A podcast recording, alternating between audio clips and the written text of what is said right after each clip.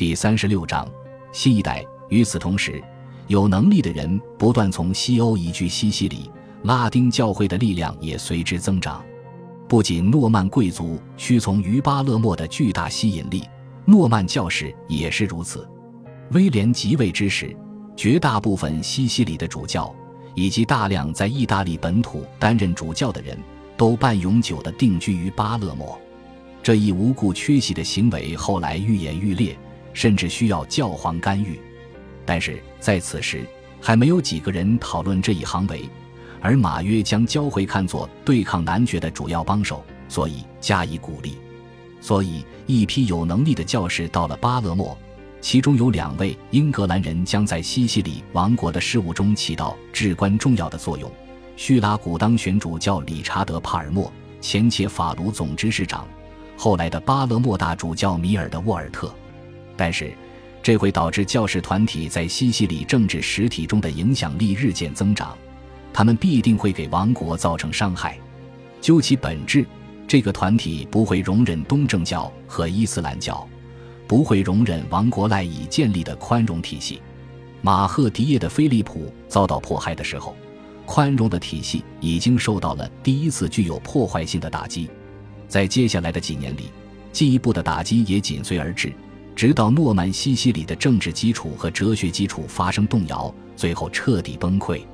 因此，当坏人威廉在一五四年四月四日复活节这天被大主教修第二次加冕的时候，在场群臣的正式欢呼拥护声或许是震耳欲聋的，但在此刻，他至少可以部分控制心怀不满的风尘。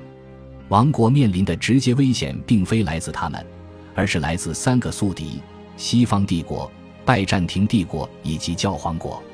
威廉是不幸的。在他的统治时期，还有两位能力卓著的皇帝统治帝国，有十二世纪最伟大的两位教皇统治教皇国。但威廉又是幸运的，他的敌人联合起来的话，他就无法抵挡。但是他们之间的互不信任多于对威廉的担忧和憎恨，他们有充分理由互不信任。腓特烈·巴巴罗萨当时还很年轻，仅有三十二岁，在当时德意志人的眼中。他是条顿骑士的个中翘楚，他身材高大，肩膀宽阔，长相不英俊，却非常迷人。在他红棕色的厚厚的头发下，一双眼睛闪闪发亮。按照一位非常了解他的编年史家的记载，他似乎总是在微笑，但是在随和的表面之下，他有着坚强的意志，完全会为了一个目标而献身。他在致教皇的书信中简洁地说。我的愿望就是恢复罗马帝国过去的伟大和辉煌。这个构想没有任何妥协余地，更消除了任何与君士坦丁堡结盟的可能性。自一一一百四十八年起，曼努埃尔·科穆宁就毫不遮掩地把南意大利看作拜占庭的领土。康拉德知道自己非常需要曼努埃尔的友谊，已经做好了划分领土的准备，并在去世时恳求自己的侄子执行同样的政策。但是年轻的巴巴罗萨却不认同康拉德的主意。即位不到一年，他与教皇在康斯坦茨签署了一份协议。按照该协议，不得允许拜占庭分割意大利的领土。如果拜占庭皇帝试图用武力得到，就会被武力赶走。两个帝国之间短暂的蜜月期结束了。对曼努埃尔而言，康拉德的去世不只是意味着失去了一位朋友和一位盟友。因为他即将打响一场大型战役，意图为君士坦丁堡收复丢失已久的意大利行省，所以康拉德之死也代表着一次严重的政治倒退。腓特烈的行为不久就会展示这次倒退究竟有多严重。虽然曼努埃尔很快发现他不能再期望西方帝国提供任何援助，却不了解康斯坦茨条约的准确条款，认为还有分割意大利的可能性。唯有一件事非常明显：若他想夺回什么，就要用武力去取。德意志军队很有可能进攻威廉的西西里王国。如果此事成真，最好能有强大的拜占庭军队在场，以维护其合法权益。如果此事未成真，他就打算自己采取行动。所以，西西里王国的使者于一千一百五十四年初下来见他。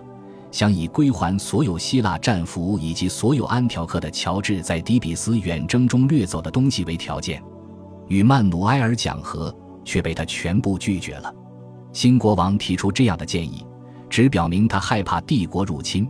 如果他害怕入侵，就说明他很弱小；如果他很弱小，就说明他会被打败。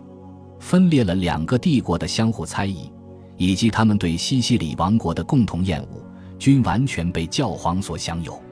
尤金的下一任教皇阿纳斯塔修斯四世是一个年老而无能的人，主要关心的是是自己的荣耀。他的在位时间很短，在一一百五十四年最后几天，他的遗体被安置在之前为皇后海伦娜准备的巨大斑岩石棺之中。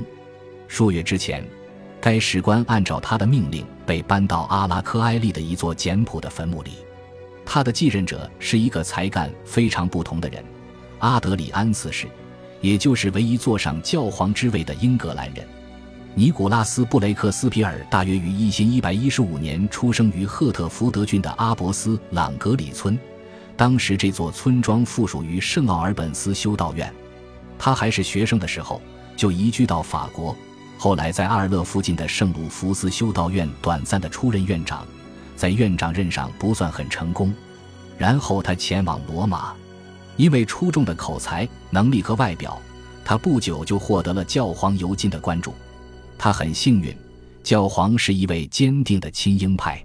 教皇曾告诉索尔兹伯里的约翰，他发现无论给英格兰人指派什么任务，他们都能出色的完成，所以他喜欢他们胜过其他族群。但他又补充说。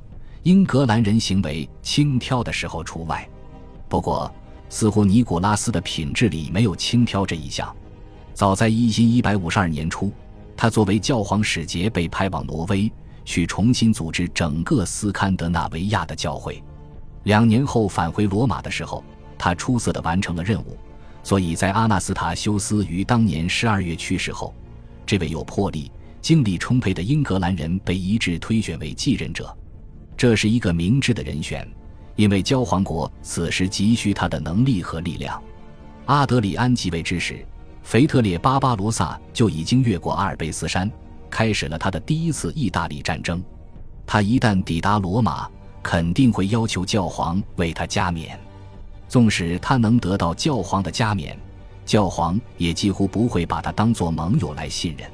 鉴于腓特烈的绝对君主制的观念。教廷的担忧只会与日俱增。